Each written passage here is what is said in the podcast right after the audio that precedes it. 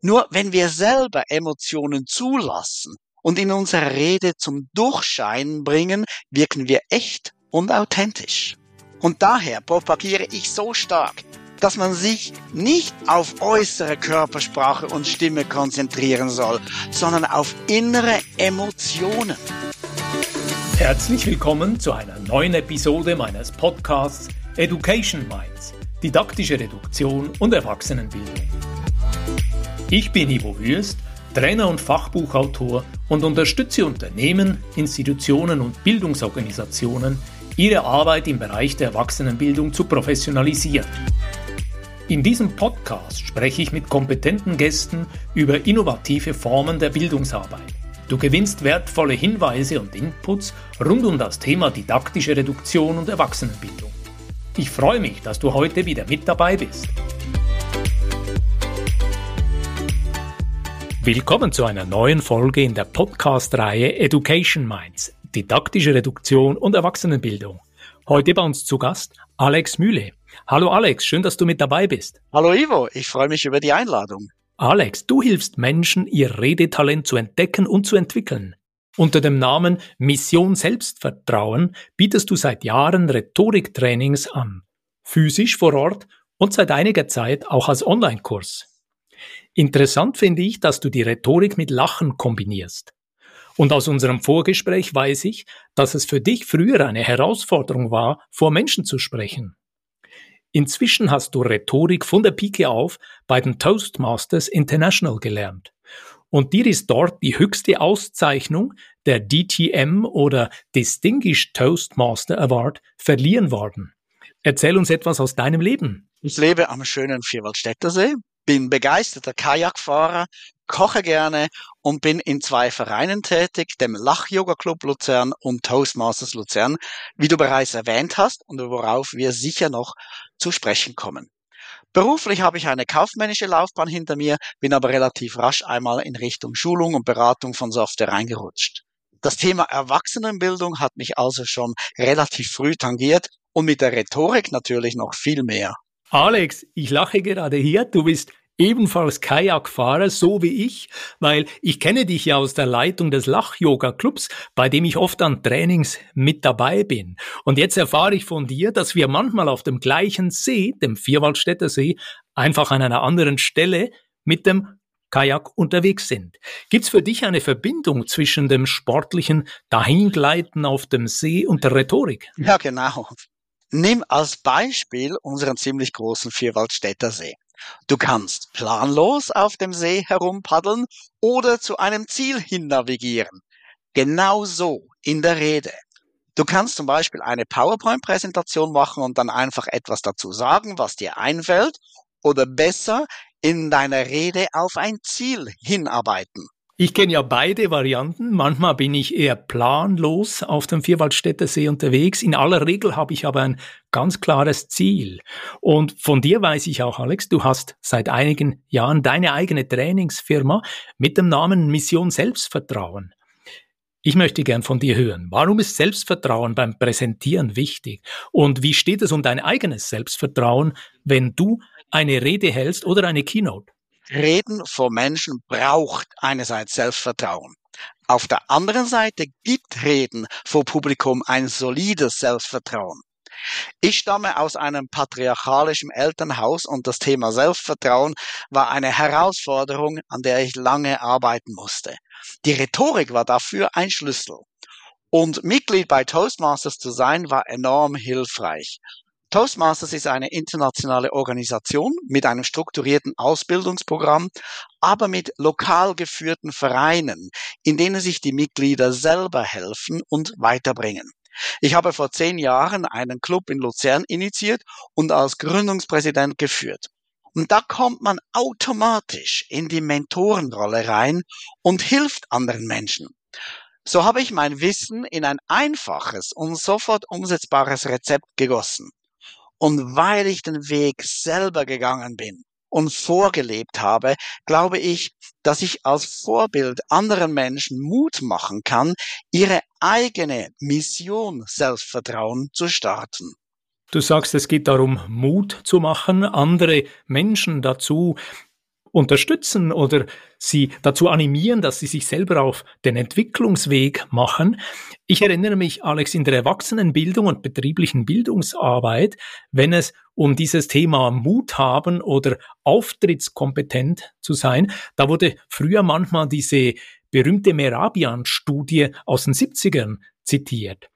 Gemäß dieser Studie, so wurde manchmal in Trainings behauptet, würde die Körpersprache 55 Prozent der Kommunikation zwischen Menschen ausmachen, 38 Prozent der Ton und nur 7 Prozent der Inhalt. Ich hatte immer meine Zweifel daran, dass der Inhalt einer Rede oder Präsentation nur zu 7 Prozent relevant sein soll. Inzwischen weiß ich, dass die Merabian-Studie oder besser, was daraus kolportiert wurde, einer dieser hartnäckigen Körpersprache-Mythen ist, wie sie oft auch in der Trainingsszene zirkulieren.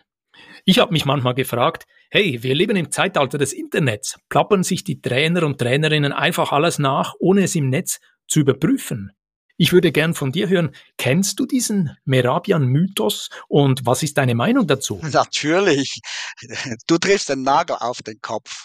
Die Studie ist oft zitiert und meistens falsch interpretiert worden untersucht wurde, welche Elemente für die Echtheit einer Rede eine Rolle spielen. Das heißt, ob eine Rede bei den Zuhörenden authentisch rüberkommt. Wenn es um die Glaubwürdigkeit einer Rede geht, ist der Inhalt tatsächlich nur zu sieben Prozent maßgebend. Völlig falsch wurde daraus abgeleitet, dass man sich für Reden und für das Rhetoriktraining hauptsächlich auf Körpersprache und Stimme konzentrieren sollte. Ich behaupte überspitzt sogar, man kann die Körpersprache und die Stimme im Rhetoriktraining gänzlich vergessen. Das musst du mir einen Moment genauer erklären. Merabian hatte ja damals selber kritisch Stellung zu diesen Interpretationen von seiner Studie bezogen. Und wenn ich mich richtig erinnere, sagte er, nur wenn gesprochene Worte der Körpersprache widersprechen, wenn also Mimik oder Gestik inkongruent mit dem Inhalt laufen, würde Körpersprache und Stimme überwiegen. Und jetzt sagst du, man kann Körpersprache und Stimme gänzlich vergessen? Das eine geht die Wirkung der Rede an. Das andere, worauf man sich beim Halten der Rede oder im Redetraining konzentrieren soll, das erklärt den vermeintlichen Widerspruch. Worauf sollen sich denn unsere Zuhörenden bei der Planung und Vorbereitung von einer Präsentation konzentrieren? Kommt hier dein am Anfang erwähntes Rezept für eine überzeugende Rede ins Spiel? Wie gesagt, die Körpersprache ist wichtig für eine Rede. Aber sein äußeres Verhalten zu beobachten und zu korrigieren, ist wie wenn man das ganz feine Schleifpapier an der Rinde des Baumstamms einsetzen würde. Das kann man am Schluss noch einsetzen für die Politur des fertigen Möbelstücks. Für die groben Späne braucht es aber einen anderen Ansatz. Und wie bringst du mit deinen Trainings die Späne zum Fliegen? Schau, eine Rede ist wie eine Spraydose. In der Spraydose hat es Farbe und in der Rede Informationen. Aber das genügt noch nicht. In der Spraydose hat es ein Gas, also ein Treibmittel, sonst kommt die Farbe nicht raus. Und genau daran kranken die meisten langweiligen Präsentationen, dass sie nur informieren, aber das Treibmittel fehlt. Hier kommt mir mein erstes Buch in den Sinn, Alex. Reduziert gewinnt 2015, weil dort auf der Rückseite habe ich John Naisbitt zitiert. Von ihm stammt dieser berühmte Ausspruch, wir ertrinken in Informationen und hungern nach Wissen. Ja, das ist die große Herausforderung. Das Dreimittel für die Vermittlung von Wissen sind Emotionen. Wenn wir überzeugen wollen, müssen wir die Menschen emotional berühren. Menschen entscheiden immer emotional und nur dann in unserem Sinne, wenn sie sich gut dabei fühlen. Und jetzt kommt der Aha-Effekt. Emotionen haben nämlich eine besondere Eigenschaft. Sie steuern unsere Körpersprache und unsere Stimmvariation. Nur wenn wir selber Emotionen zulassen und in unserer Rede zum Durchscheinen bringen, wirken wir echt und authentisch. Und daher propagiere ich so stark, dass man sich nicht auf äußere Körpersprache und Stimme konzentrieren soll, sondern auf innere Emotionen. Man soll die Emotionen während einer Rede durchleben, damit sie die Körpersprache und Stimme steuern und wir authentisch wirken. Ich verstehe dich so, wenn wir in der Rede bewusst auf Emotionen setzen, haben wir ein probates Mittel für eine lebendige Körpersprache.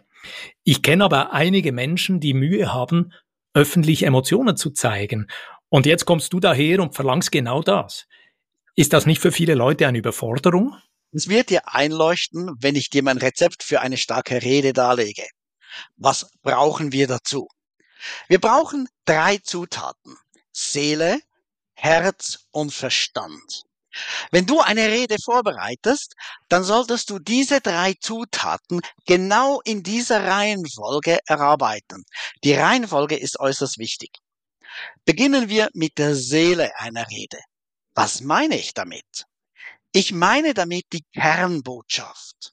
Warum soll mir mein Publikum überhaupt zuhören? Was hat es davon? Ich überlege mir immer, warum das Publikum gekommen ist, warum die Leute hier sind. Ich frage mich, was ist der Mehrwert für die Zuhörenden oder Teilnehmenden in meinem Lernangebot? Das ist der richtige Ansatz. Jede Rede, egal ob eine gute Nachtgeschichte für die Kinder oder Enkel oder eine Businesspräsentation, braucht ein konkretes Ziel, was ich mit der Rede bezwecken möchte. Und das ist der Knackpunkt. Wenn ich mir das nicht überlege, komme ich in den Informationsmodus. Und in Informationsmodus gibt es keine Emotionen und es wird langweilig. Ich denke, wenn eine Zuhörerin oder Zuhörer nur das mitnimmt und sich das nächste Mal eine wirkliche Kernbotschaft überlegt, wird er oder sie schon so viel besser sein, als wenn nur informiert wird. Die Frage lautet, was ist wirklich relevant für das Publikum? Ich habe so verstanden, wenn wir also strukturiert vorgehen, beispielsweise mit diesem Muster Seele, Herz, Verstand und ich mir das wirklich auch einzeln in den Elementen überlege, dass meine Rede dann auch viel zielgerichteter gestaltet wird. 100 Prozent. Und wenn du die Kernbotschaft hast, kannst du dir überlegen, warum das für dich relevant ist. Welche Emotionen verbindest du mit dieser Kernbotschaft? Warum ist sie dir wichtig? Eine Kernbotschaft hilft dir, eine emotionale Bindung zum Inhalt zu entwickeln. Wenn dir die Kernbotschaft wichtig ist, hast du auch weniger Hemmungen, deine Emotionen zu zeigen. Und dann hast du die zweite Zutat, das Herz. Und die dritte Zutat ist folglich der Verstand. Was meinst du genau damit? Bei der dritten Zutat geht es darum, zum Verständnis zu führen. Und da gebe ich dir zwei Bilder.